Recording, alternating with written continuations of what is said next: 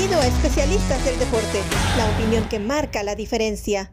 Hola, ¿cómo están? Y bienvenidos a esta nueva edición de Frontera a Frontera, aquí en Especialistas del Deporte. Yo soy Roberto Abramovich. Verónica Rodríguez conmigo esta semana, me encanta verte, Vero. Ahora estás mucho más cerca de Orlando a Brooklyn, donde yo fui a la universidad.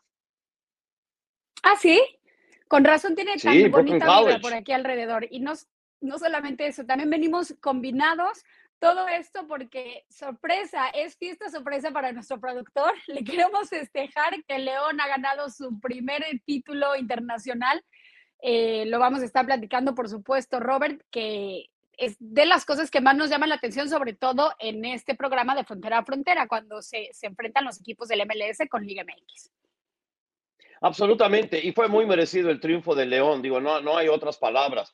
En, yo creo que entrando a esta final, creo que por no sé si Seattle haya sido tan favorito contra, Pumas el año pasado, pero probablemente porque Pumas no venía en un gran momento en la liga, aunque sí progresó bien durante la Liga de Campeones de CONCACAF. Pero creo que esta vez LAFC era muy favorito para ganarse el título porque venían haciendo una gran campaña dentro de MLS y León venía de perder en repechaje 3-1 con Atlético de San Luis del local y estaban parados desde el 7 de mayo. Entonces todo mundo creo o asumió que eso los iba a terminar perjudicando, que iban a estar oxidados, que venían sin jugar, mientras que LAFC venía jugando y un calendario algo apretado, aparte de todo lo demás, con US Open Cup, MLS y todo. Entonces, se dio como favorito a LAFC. Creo que mucha gente esperaba que iba a ganar, pero León sacó las garras por no decir otra cosa, rugió la fiera y no solo ganó, pero dominó. Fue una gran, gran victoria de León por cómo se hace, cómo juegan, cómo ponen a su equipo y realmente terminan dominando los 180 minutos del juego. Estuvo muy difícil no interrumpirte, Robert, porque traía muchas emociones hay varias cosas o varios puntos que tocaste que, que, son bien interesantes. El primero, hablabas de que LAFC llegaba en buen momento, cosa que me sorprendió mucho porque yo pensaba lo mismo, a pesar de no ser líderes de su conferencia, ni mucho menos. Yo, yo sentía lo mismo y cuando escucho la conferencia de prensa del técnico del LAFC hablando de que están pasando por muchas cosas, obviamente se quejó también del calendario, pero hablaba que el AFC no estaba en su mejor momento y hablaba de las desventajas que tiene un equipo de MLS y le preguntan, León eh, es un mejor equipo y la respuesta es, no, tuvo dos mejores juegos, pero eso no quiere decir que es un mejor equipo. Híjoles, para mí es falta de autocrítica, es falta de perspectiva, es falta de, yo no sé, y no quiero tocar aquí em, telas sensibles, pero yo no sé si no está acostumbrado a lo que podría ser la presión de la prensa de hacerle este tipo de preguntas. Sí, como jugador estuvo mucho tiempo en Bundesliga con el Hannover, no, no, no, es lo mismo. No estoy entendiendo que después de esto no puedas decir que un equipo no solamente fue superior, sino que hoy por hoy sí es mejor equipo. creo que estuvo más que plasmado en la cancha y, empezar con excusas o, falta de autocrítica, a mí me molestó muchísimo ver eso al final del juego porque León fue superior los 180 minutos. Sí, hubo eh, algunos errores que León cometió, pero también supo aprovechar y muy bien todos los errores, y cuando me refiero a todos, fueron bastantes de LAFC no solamente lo que sucedió con McCarthy, con el portero en la vuelta, sino también no vimos a un Vela al 100% ni a su goleador tampoco al 100%. Entonces me parece que había mucho que analizar para el AFC después de esto, ¿no? Mira, una de las cosas que dice Steve Cherondolo durante la conferencia de prensa, digo, es el otro lado de la moneda, ¿no? En, el sentido que por un lado, si dices que, que no creyó que León es mejor equipo, ¿verdad? allá él. Eh, hoy para mí sí lo fue ayer, digo, no, y, en el primer partido sí, sí, lo fue y creo que lo demostraron y creo que el AFC, aparte de no jugar bien, creo que muchos jugadores de ellos no estuvieron a la altura del momento. Para mí León fue mejor. Entonces, También. pero una de las cosas que dice, y esto va a la autocrítica, entonces de repente uno puede pensar que está hablando de dos lados de la boca, es que dice que el, la diferencia que existe entre los equipos de la Liga MX y los equipos de MLS es debido a las regulaciones financieras y el calendario que lo hace muy difícil para que lo ganen equipos de MLS. Entonces, si MLS, eh, si quiere competir constantemente y consistentemente dentro de finales y ganarlos, entonces tienes que repensar las reglas del, del roster y las regulaciones, porque estás en una enorme desventaja. Y lo que está hablando, ok, de la desventaja, y sí es una desventaja real, es el hecho de que M, los equipos de MLS juegan con un tope salarial. ¿ok? Los equipos de Liga MX, su único tope salarial es el dinero que tienen en la cartera o en el banco, ¿ok? Entonces, por ejemplo, tienes equipos por, en, en Estados Unidos que quizás se acercan a tres cuartos de lo que puede gastar o se acerca a los, ¿qué es lo que quiero decir? De los 20 equipos que hay en México, se acercan quizás a los primeros cinco, pero no lo rebasan en cuanto a dinero que se puede gastar. Pero es cómo pueden gastar ese dinero que también termina afectando. Una cosa que me dijo David Lee, que es el director eh, deportivo de New York City FC, que, estaba él hablando también de las reglas y cómo impiden que, hicieran las cosas. Dice, si, si nos dicen, tienes un tope salarial de 25 millones de dólares, ¿ok? Y y los puedes gastar como quieras. Dice, yo compro 25 jugadores de a un millón de dólares cada uno y gano la liga siempre. Pero las regulaciones acá no te permiten hacerlo. Tienes topes, tienes jugadores designados que puedes tener este, dos que pueden ser de cualquier tipo de, de, dinero, como lo hace Toronto con Lorenzo Insigne y Bernadeschi, ¿verdad? O Carlos Vela en Los Ángeles. Y luego tienes dos sub-22, pero llegan a una X cantidad de dinero que puedes gastar. Luego tienes lo que llaman TAM y GAM, que es dinero extra que puedes utilizar como quieras, pero solamente hasta un límite de millón y medio o millón punto siete. Entonces, digo, tienes todo tipo de... El, el libro de reglamento se lee como paz y guerra, el libro. No, es enorme, es absurdo. Y al final de cuentas, el tratar de hacer las cosas bien para que no sobregasten dinero y se vayan a la ruina como lo hizo la vieja NASL de la época del Cosmos, ¿verdad? Entonces, eso es lo que están tratando de prevenir, pero lo han hecho demasiado complicado y termina afectando negativamente a los equipos de MLS. No quiero decir para nada que León no mereció ganar y que fue mejor equipo y es el campeón. Y, creo que es una plataforma perfecta llegar a una final, eh, haya sido el resultado positivo o negativo para el LAFC. Creo que una final de CONCACAF es la plataforma perfecta para poner eh, en tela de juicio estos reglamentos que a lo mejor algunos beneficiarán a otros no, ya será cuestión de MLS. Lo que es cierto es que también tienes que hacer una distinción muy importante, o sea, como utilizar la plataforma más no es ninguna excusa, porque entonces yo es lo que no entiendo. Yo creo que en nuestra frontera había dudas, pero sí el favorito era León.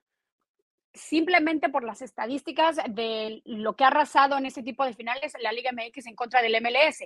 Pero si de este lado la, eh, pintaba como favorito el AFC, entonces si pierden ya nos sentamos a hablar de la masiva desventaja que tienen los equipos de MLS, pero el año pasado no fue así cuando ganó Seattle. No sé, como que me incomodó mucho el discurso y la narrativa que, se utilizó alrededor de la derrota del AFC, sobre todo cuando León supo hacer las cosas tan bien y aprovechar este tipo de, errores que presentó el, el.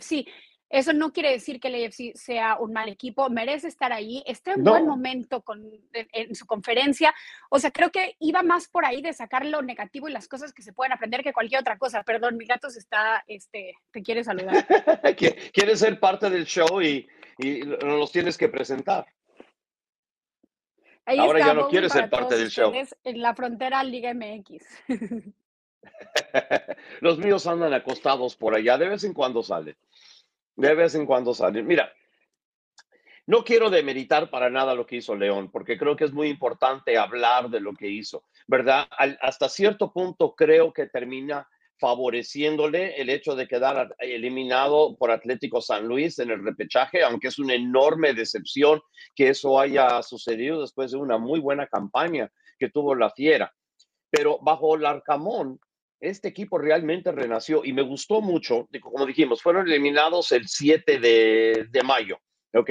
Entonces, Larcamón tuvo desde esa fecha hasta los juegos contra LAFC para poner a su equipo al día, para ponerlos al momento, para idear una estrategia exacta para cómo lidiar con el AFC y lo hizo, y lo hizo magníficamente. Yo, ah, como te dije al principio, yo creí que mm, iba a ser perjudicado León por estar eh, sin actividad por tanto tiempo. Y fue totalmente lo contrario. Los pudo mantener, los, llegaron como si estuvieran al, al, filo del alfiler. Estuvo absolutamente perfecto. Dominaron el primer partido, pudo, pudieron haber ganado por goleada el primer partido. Y luego en el segundo partido no hicieron lo que hicieron hace tres años y jugaron de una manera distinta, jugaron de una manera más agresiva, terminan consiguiendo su gol, que al final de cuentas, más que les bastó para poder salir como campeón. Entonces, quiero quitarme el sombrero a Nicolás Larcamón, hizo un gran, gran trabajo y bueno, ojalá que lo dejen trabajar allá en León y creo que León tiene para hacer muchas cosas buenas la próxima campaña.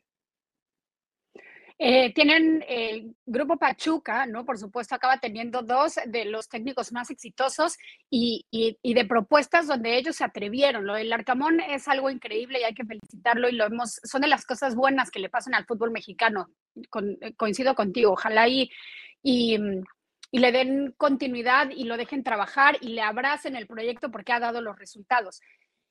Hay otro tema eh, que tocaste ahorita, que había jugadores que no, no estaban al 100%, sobre todo ayer me parece uno de los que llamó la atención, sobre todo para esta frontera, es Carlos Vela, porque esperábamos eh, mucho eh, ver, mucho del mexicano. No tuvo la mejor tarde, pero después yo veía las redes de, la prensa mexicana o de los aficionados mexicanos y creo que hay un, hay un error de, de soberbia de no ver la MLS y calificar todo después de un partido, ¿no? O sea, por ejemplo, leía eh, que Carlos Vela no, ya no es determinante para el AFC que el AFC este, casi casi ya le estaba cerrando las puertas, cuando a mí me parece que eso no está ni cerca. De hecho, Carlos Vela ha abierto las puertas a propuestas a ver qué sucedería con, su futuro. Eh, después de una pregunta de si regresaría al fútbol mexicano. Es muy distinto eso a que el AFC se quisiera eh, deshacer o que no sea determinante en su equipo. Sigue siendo para mí la estrella del equipo. Sí, él y Dennis Boanga, ¿verdad? Boanga ha estado sensacional metiendo goles por todos lados. Hasta ahora Carlos Vela en lo que va de esta campaña tiene cuatro goles, cuatro asistencias en 12 partidos. No, así, no creo que haya sido el mismo de, de campañas anteriores y definitivamente no jugó bien anoche. Definitivamente no. Y luego también tuvo oportunidades en tiros libres y lo estrelló. El tiro libre que tuvo lo terminó estrellando a la altura de la cintura de la barrera entonces le, le, pega mal en una gran oportunidad. Quieres que tus estrellas en esos momentos brillen, ¿verdad? Buscas que tener un tiro libre de esa calidad por lo menos termine exigiendo al portero y no, y no lo hizo. Y llegó el momento en donde no estaba afectando el partido, que Steve Chorondolo termina cambiándolo en el minuto 64 para buscar un poco más velocidad y profundidad por las bandas que Vela no le estaba dando. Que León le supo cerrar las avenidas a la perfección. Absolutamente, absolutamente. Entonces, más crédito a León que cualquier otra cosa. Decepcionante ver que Vela en un momento donde se esperaba que necesitaba brillar, no lo pudo hacer. Pero hay que recordar que Vela fue artífice y uno de los jugadores más importantes del equipo que ganó el título el año pasado. Fue artífice y uno de los jugadores más importantes de que el AFC llegara a la final de la Liga de Campeones de CONCACAF. Por desgracia, no pudo brillar en el partido en sí. Sin embargo, eso no significa que esté teniendo una terrible temporada. Sí tuvo un mal partido. Y hay que recordar también, Carlos Vela casi no renueva con el AFC cuando se renovó el contrato hace medio año y este es el último año. Veremos qué es lo que termina sucediendo con el AFC y con Carlos Vela al final de esta temporada y luego veremos si se termina quedando en el equipo porque culmina su contrato. Ya estaba yo viendo cosas que Chivas iba atrás de él y de, y de Alan Pulido, que está en Kansas City, y Pulido está de repente ahora ya empezando a meter goles, ya que regresó y está sano después de estar fuera casi año y medio. hay muchos rumores acerca eh, de lo que podría ser Chivas, sobre todo por los éxitos que ha logrado con esta nueva era de Paunovic y, porque por eso le han preguntado tantas veces a Chicharito qué sucedería con su futuro. Hicieron lo mismo con Carlos Vela en esta duda y por supuesto no dejan de pensar en lo que fue Alan Pulido, no solamente por ser mexicanos y, y estar en MLS, ¿no? sino por la historia que tienen con, con un equipo como el Rebaño Sagrado detrás. Lo que es cierto es que el MLS sigue poniéndose emocionante. Eh, y, le pone estos tintes a la rivalidad, yo veía a la gente de verdad encendida, que al fin y al cabo eh, eso es lo que quieres en un deporte, ¿no? Eh, como, ven, la MLS nunca nos va a alcanzar y, y, y, a, los que nos gusta la MLS están a todos estos ataques. Esta es la MLS que, que me estás vendiendo, que es tan interesante y que está por alcanzarnos. Lo que ha sucedido con, eh, lo que sucedió con Seattle y Pumas. En los juegos que no son importantes como el All-Star Game y demás, pero se han visto dos años consecutivos en donde la Liga MX no había ganado. Más, por supuesto, el aditamento de lo que ha sucedido con selección de Estados Unidos y selección mexicana en los últimos años le han impreso mucha importancia a, a, esta rivalidad. Y ayer, que por fin fue un respiro para México, bueno, fue un respiro doble, ¿no? Lo de México sub-20 femenil y lo que sucedió con León. Bueno, la afición mexicana estaba encendidísima criticando a la MLS.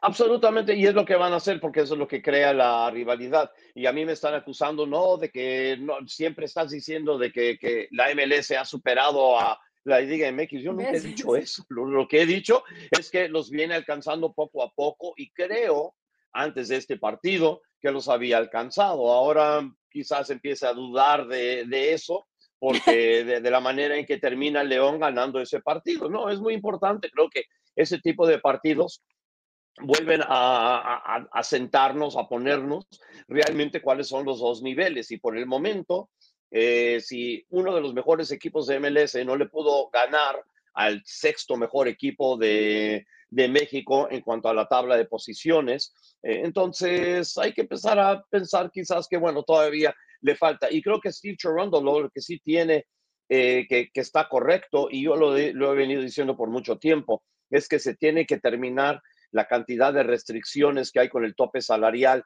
dentro okay. de MLS. Eso no es tan fácil, es, no es tan fácil decirlo. Eh, es más fácil decirlo que hacerlo porque son cosas que se tienen que renegociar con la claro. asociación de jugadores y esas negociaciones son muy fuertes y muy serias porque sí tiene poder la asociación de jugadores aquí en Estados Unidos y Canadá.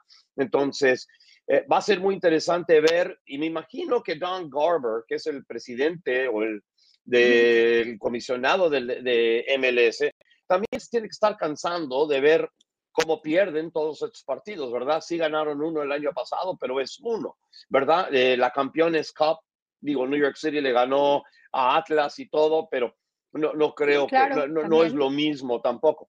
Nations League que, que se va a jugar, este, o la que es la League's Cup, perdón, que se va a jugar entre la Liga de Campeones, ¿verdad? Mm. Perdón, entre las dos ligas está algo favorecido a MLS porque todos los partidos se van a jugar dentro de Estados Unidos y Canadá y no se juega ni uno en México. Creo que esa competencia termina siendo mejor si esa visita recíproca, entonces donde hay partidos en México, porque, y eso creo que termina ayudando a MLS, por cierto, más que nada porque aprenden a, jugar esos partidos fuera del país. Pero vamos a ver, por ahora siempre va a ser intrigante se ha creado todo eso y es, eh, y es padre ver la competencia entre ambas ligas. Yo por eso me quiero aventar a ponerte eh, eh, en problemas, en aprietos. Ya sabes ah, gracias. Me gusta. Entonces, a mí me parece, porque hay dos aristas, ¿no? Que sí le dan un, un, empujoncito de rivalidad e interesante para lo que se viene en menos de 50 días, que, la, que es la League Cup, que a mí me interesa mucho, me parece que será muy emocionante y ahí sí ya podremos hablar de comparar niveles, porque es bien difícil comparar con lo que sucedió el año pasado con Pumas y Seattle, con ahora LAFC y León, pero, pero creo que nos dará un, una mejor idea Leagues Cup. Pero lo que es cierto entonces, ponerte en aprietos. La misma pregunta que le hicieron al técnico de LAFC. ¿Es León un equipo superior? ¿Es mejor equipo León que LAFC? En lo que vi en los 180 minutos, tengo que decir que sí, y no tengo que titubear en eso. Tengo que decir que sí. Gracias, Robert. se vio en los 180 minutos, digo, estaría yo ciego tratando de, de tratar de alegar lo contrario. Eh, para mí lo fue, en la cancha lo fueron, se demostró en fútbol. Entonces, eh, si, fue, si son dos malos partidos de LAFC, bueno, terrible momento para tener dos malos partidos para LAFC. Me preguntas quién es mejor equipo, León. Me encanta eh, la idea y tu honestidad porque em, creo que de eso se trata la rivalidad de, frontera a frontera. Y quiero destacar también otros aspectos positivos de León. Que, va más allá de la cancha. Su afición se portó increíble. Ya sabemos que son unos másters en redes sociales de la manera que habían preparado anunciar el título, si es que lo conseguían, y que acaban poniendo Hollywood. Wood. Eh, no sé si viste en sus redes sociales, es una cosa extraordinaria. Yo creo que es muy interesante ese link, ¿no? Ese vínculo que tiene León con la afición y también el proyecto de Chucho Martínez y la manera que, se ha entregado a León. Hay que recordar que son 12 años de la fiera en donde eh, no solamente ascendió, sino fue bicampeón y hoy por hoy tiene eh, el primer título internacional. Un proyecto extraordinario, hay que decirlo con todas sus letras. Oye, ¿sabes qué fue lo mejor del partido ayer? El tifo, la manta que levanta el, este, la porra de LAFC. Finish them. Está genial, digo, si, si, si nuestro productor Oscar Pérez, que es más león que cualquier otra cosa, puede parar de bailar por un instante con la victoria de su fiera y nos puede poner la imagen de la manta, del tifo, como le decimos acá, digo, es absolutamente extraordinario. La 3252, que es la porra de LAFC, que es una magnífica porra familiar, por cierto, en donde van familias, niños, van todos ahí porque es súper, es una porra súper positiva, ¿ok? Y pusieron esta manta y está absolutamente hermosa. Por desgracia, el equipo no jugó al nivel que lo que del esfuerzo que puso. Eh, bueno, el esfuerzo lo pusieron, simplemente no tuvieron la calidad. El esfuerzo lo pusieron, no quiero decir que no pusieron esfuerzo, pero la calidad que puso eh, la 3252, 3252, ¿verdad? En cuanto a, hacer esta manta, es absolutamente extraordinario. Felicidades a todos ellos. No, increíble. Y además te habla también de lo que la, la, energía que imprime la afición sobre y los resultados que le ha dado el, el, el AFC en casa. Por eso también era eh, de, llegar y, decir, oye, León, hiciste un extraordinario trabajo, porque venir a mi casa, eh, en donde, en, por lo menos en CONCACAF, de local, de local solo había perdido una vez, viniste a mi casa y me pusiste en problemas y además te llevaste el título, oye, felicidades, ¿no? O sea, queremos aprender también de ustedes y del proyecto que significa hoy por hoy León. Y hoy por hoy ya no se puede hablar en Liga MX de lo que significa León entonces en CONCACAF, porque entonces ya quiere la importancia de hablar de toda la confederación. Entonces, em, no sé, ya sabes que me, ardió mucho la conferencia de prensa, esa soy yo. Esta señora se ardió, pero bien. ya, ya, me, ya, me, di cuenta. Ahí está mi apoyo. ¿Ya me di cuenta. Oye, ya que estamos hablando de MLS y todo lo demás, vamos a continuar hablando de MLS y todo lo que y lo, lo mejor de lo que fue la jornada 17, que es la, la última jornada de la, lo que sería la primera vuelta. Son 34 fechas dentro de la liga de MLS y ya se han jugado 17 y hasta ahora la historia de la liga ha sido lo que está haciendo FC Cincinnati. El equipo que en los primeros tres años era el sotanero de la liga en tres años consecutivos, ahora se ha convertido en un equipo absolutamente imparable. El sábado le ganaron al Chicago Fire por marcador de un gol a cero con un, con un gol en el minuto 83 de Luciano Acosta, que ustedes quizás lo recuerden bien cuando estuvo en el Atlas. Entonces, ellos han ganado ahora sus primeros nueve partidos de local, que ha sido increíble y desde el año pasado, y, perdón, están a un partido de eh, empatar la marca de todos los tiempos que fue del el San José Earthquakes, los San José Earthquakes del 2002, cuando arrancaron su temporada con 10 victorias de local. Están jugando muy bien Cincinnati, ganando partidos apenas por un gol, pero ganándolos. Entonces, eso es muy, muy importante. Y lo están haciendo sin Brenner, que fue vendido al Udinese y que era el, su jugador más caro, pero la verdad es que no lo han extrañado porque Luke Acosta está jugando de maravilla y lo mismo Brandon Vázquez, que también está aportando mucho, entre otros.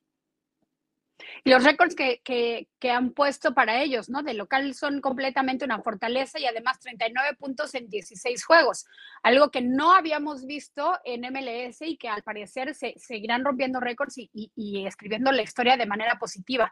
Lo de Cincinnati es extraordinario y me parece que es una de, de las fortalezas o de los rivales a vencer, sí o sí. Eh, creo también, pasitos abajo, platicar también de San Luis City, que ha regresado a la senda del triunfo, pero sobre todo quería tocar el tema por la manera en que lo hacen. Son de los equipos que anotan dos o más goles por partido, y eso siempre se agradece como aficionado.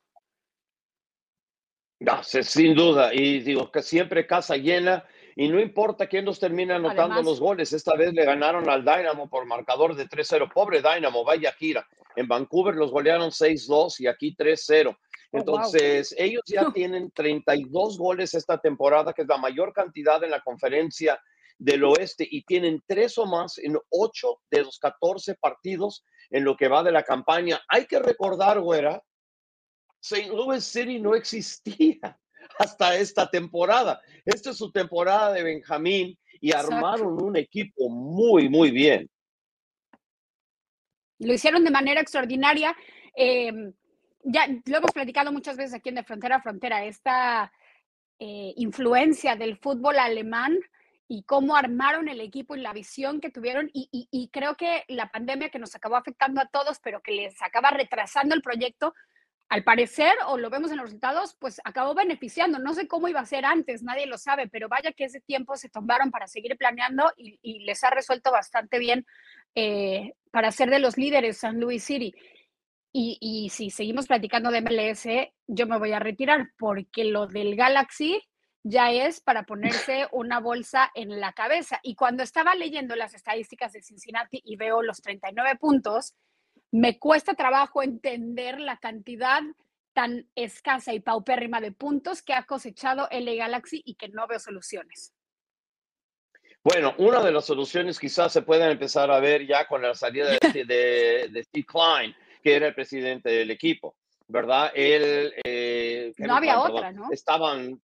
Sí, entonces, el público, la porra de, del Galaxy, ha estado pidiendo a gritos desde el principio de la temporada y haciendo boicot al equipo que se fuera Klein y si no se iban, no se iban a presentar a los partidos. Entonces hubo hasta reuniones con Chicharito, que estuvo lesionado también, recuerden, por una buena parte de la, del principio de la campaña y no pudo jugar.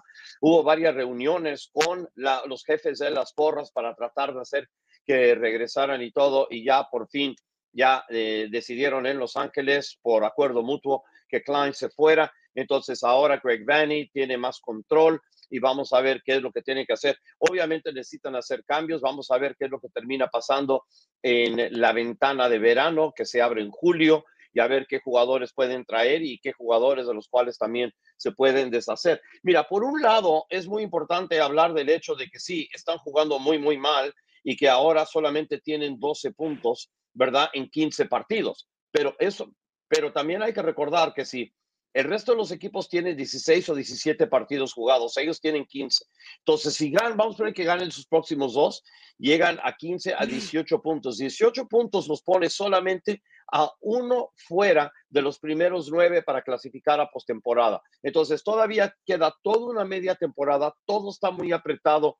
Y esta es una liga en donde la diferencia entre el mejor y el peor realmente es muy poco y puedes tener, y de repente equipos empiezan a encontrar rachas positivas, el balón les bota bien, encuentran goles, porteros hacen paradas, etcétera, etcétera. Y son dos o tres jugadas pequeñas dentro de un partido que pueden cambiar la historia de un partido. Y de repente te enrachas y, y ahí vas. Mira lo que pasó con Kansas City. Kansas City no perdió en todo el mes de mayo. Entonces se fue de un equipo que estaba en el fondo de la tabla, detrás del LA Galaxy, y Kansas City ahora ya tiene 17 puntos, está dos puntos atrás de Real Salt Lake que tiene 19. Entonces, hay esperanza todavía, güera. Queda media temporada okay. y son nueve equipos por conferencia que clasifican. Y una vez que estés en el torneo, cualquier cosa puede pasar. Pregúntenle a Tigres. Te vestiste de blanco como un angelito y me, me llegaste a consolar, así que te agradezco ese consuelo te lo voy a regresar con noticias, si te parece tocar simplemente el tema rápidamente de lo que está sucediendo en, esta frontera, es decir, con el fútbol estufa del fútbol mexicano, en donde se está barajando diferentes nombres para ver quién será el sucesor del Tan Ortiz para dirigir al equipo americanista. No hay nada confirmado, más los rumores hablan que Javier Aguirre eh, sigue muy comprometido con su proyecto en Europa y supuestamente eh, se acercaron y él les dijo que no. Lo mismo supuestamente sucedió con Diego Alonso. Ahora lo que suena es, por supuesto, lo que está sucediendo con el Tigre Gareca, ese técnico que ha llevado a lo más alto eh, en su historia Perú, cosas que, eh, o, sistemas de juego que a todos nos sorprendieron. Después se va a Vélez, en donde a decir verdad no le fue muy bien al Tigre Gareca, no solamente en resultados, sino se hablaba también de ciertos problemas de salud, pero más allá de eso, los resultados no lo acompañaron. Ayer renuncia y entonces toda la gente está diciendo, bueno, pues se, vendrá el proyecto americanista y supuestamente la directiva de Santiago Baños estaría acercado al Tigre Gareca, que por lo menos con selección peruana, que es algo extraordinario, vaya que ha demostrado, ¿no? Absolutamente. Y mira, es que para mí es el tipo de técnico que necesita América. Yo no creo que sería algo positivo reciclar algo dentro del fútbol mexicano en, ese sentido, por lo menos por los que están disponibles al, momento. Tata Martino ya dijo que ya no quiere dirigir en México, está muy interesado en un equipo de MLS. el proyecto de Miami podría venir muy bien, especialmente después de que Phil Neville fue despedido esta semana allá en Miami. Entonces, tienes la, para mí, alguien como Gareca que hizo muy bien las cosas con la selección de Perú, los trajo de menos a más y estuvo a un repechaje en Qatar de poder llevarlos a, la Copa del Mundo, ¿verdad? Eh, creo que sería una muy buena firma para el América. Lo de Diego Alonso no, me late para nada para el América y por ahora, por lo que esté disponible dentro de México, al menos de que se me esté pasando un nombre, no hay nada ahí que me, que me suene a, uy, este, es el que tenemos que tener, que, que, esté disponible. Digo, no sé, se, hablaba quizás también del pelado Almeida, pero Almeida acaba de ganar en la Liga Griega, no, estoy, no sé si se quiera ir de ahí o no. Entonces, pero yo, si Gareca quiere, y el América tiene el dinero, eso sí, sería creo que... Por ahí va el asunto, ¿eh? Nada, nada mal. Por ahí va el asunto, las cosas no están eh, tan fluidas, ¿no? Para, para el América cuando suenan este tipo de nombres. Em, también sonaba, pero me parece más que, que lo puso la afición, el Muñe Gallardo. Y, pues obviamente la cuestión económica pues no, no, no, es la más fácil, sobre todo para nombres así. El Tigre Gareca también, a mí me encanta el talento que tiene, ya veremos cómo se va desarrollando la noticia a lo largo de estas semanas. No los quiero poner de malas, pero circulaba, por eso me estaba riendo, circulaba una foto de Santiago Baños con Rafa Puente, que fueron a comer. Yo sé que son amigos, no se preocupen, a mí me parece que no va por ahí, pero le sacaron la foto y entonces todo el mundo estaba asustado, así de qué está pasando. El sueño de las chivas. Imagínate, imagínate nada más. Oigan, eh, y, lo del Tano, bueno, pues hablando también que ya lo confirmaron como técnico de Monterrey, a mí me encanta el Tano Ortiz, así que me parece que podrá hacer un buen trabajo. Y hablando de rayados, pues se habla la posibilidad de que el Turjo Mohamed está haciendo ofertas y ofertas y ofertas para poner en las filas del equipo de, de Universidad Nacional Autónoma de México a Funes Mori. Ya veremos qué sucede. No quiere decir, porque mucha gente está asustada, que eso que eso sea la salida de dinero. Para mí no tiene que ver una cosa con la otra. Podrían estar los dos en el sistema de juego del turco Mohamed, a mi gusto. A, mí también, digo, aparte, Dineno teniendo el apoyo a su alrededor, es uno de los mejores delanteros de México. Creo que eso es lo que le ha faltado allá en Pumas. Entonces vamos a ver si si lo pueden rodear bien, y digo, y le traen también a Funes Mori, entonces pueden jugar un sistema de 4-4-2, pueden jugar un 4-4-1-1, eh, o, pueden entrar uno por el otro. Entonces, hay maneras de hacerlos jugar juntos o uno por el otro, y creo que sería muy positivo para Pumas poder traer a alguien de la calidad de, Funes Mori, pero también tiene que reforzar el equipo alrededor para poder surtirles balones, porque nueves que no tienen balones no meten goles. Claro, claro. Em, sonaba también Funes Mori para, para Cruz Azul, pero al parecer la oferta más fuerte viene de, el equipo de la universidad. Ya veremos en pretemporada cómo se estarán moviendo las cosas y, cómo será lo del fútbol mexicano. Creo que esas dos son las más importantes o lo que ha sonado ya eh, en este fútbol de estufa. Y fíjate, si, si, quiere, si Pumas de repente piensa que no puede mantener a los dos y trae a Funes Mori, si quieren traerse a, a, Dineno aquí a New York City FC, donde falta un 9 de área, pero grueso, le damos la bienvenida. Sabes, Nueva York es un lugar muy lindo, como ya sabes, es más, le puedes mostrar Brooklyn. Sabes que eh, justamente salía una entrevista con el programa de, redes sociales o de YouTube que tiene el Chispa Velarde y que, invita a Dineno. Es sorprendente porque Dinero no es muy afín a hablar con la prensa. Entonces, este tipo de entrevistas, y se ve que en un, lugar donde se siente tan seguro y tan de equipo, habló tan bonito del equipo de Pumas porque decía, para mí es el mejor equipo del fútbol mexicano. Yo no quiero mi salida del equipo de Pumas. Yo elijo quedarme aquí porque es un equipo que comparte los valores que yo tengo de vida, más allá de cualquier otra cosa de competitividad y demás. A mí lo que dijo Dinero y cómo habla del equipo de Pumas te, te enamora y habla mucho del agarre y de la identidad que siempre ha mostrado Pumas y lo que quieres es eso, es ver jugadores que se pongan la playera hasta a, ese nivel. Ya veremos lo que sucede, no todo depende desgraciadamente ni del jugador, ni, ni de valores, ni mucho menos, porque esto acaba siendo un negocio. Em, pero bueno, ya veremos cómo se desarrolla. Lo que es cierto es que la afición está completamente entregada a Dineno y al parecer Dineno también con el equipo de Pumas. Ya veremos qué puede sumar y cómo tiene que, formar ese equipo el turco Mohamed, que desde que llegó dio un poquito una luz de esperanza, ¿no? A Pumas que había sido desastroso en el torneo.